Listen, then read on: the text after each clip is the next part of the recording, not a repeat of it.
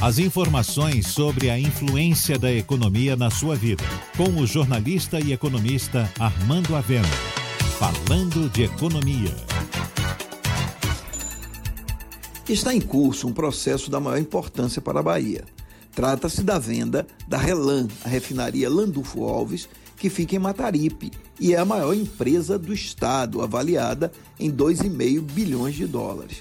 A Petrobras colocou a refinaria à venda, pois alega estar se concentrando na prospecção de petróleo e no pré-sal. Dois conglomerados internacionais se interessaram e apresentaram proposta de compra da refinaria baiana, que é a segunda maior do Brasil. O Fundo Soberano Abu Dhabi dos Emirados Árabes e uma empresa indiana apresentaram propostas.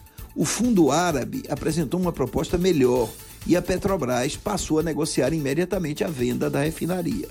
O negócio está bem encaminhado, mas o presidente do Senado, Davi Alcolumbre, e também o da Câmara, Rodrigo Maia, encaminharam solicitação ao Supremo Tribunal Federal para suspender a venda, alegando que a venda de subsidiárias da Petrobras seria uma forma de privatizar a empresa e que isso seria ilegal.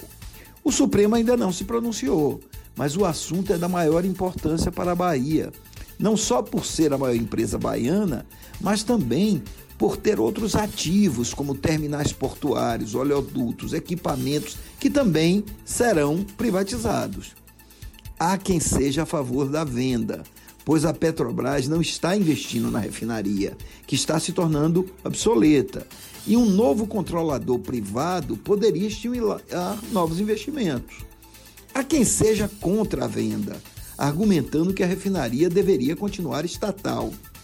A princípio, a empresa não teria perspectivas mantendo-se estatal, pois a Petrobras já definiu um novo rumo para os seus negócios. Por isso, a privatização parece o caminho mais acertado.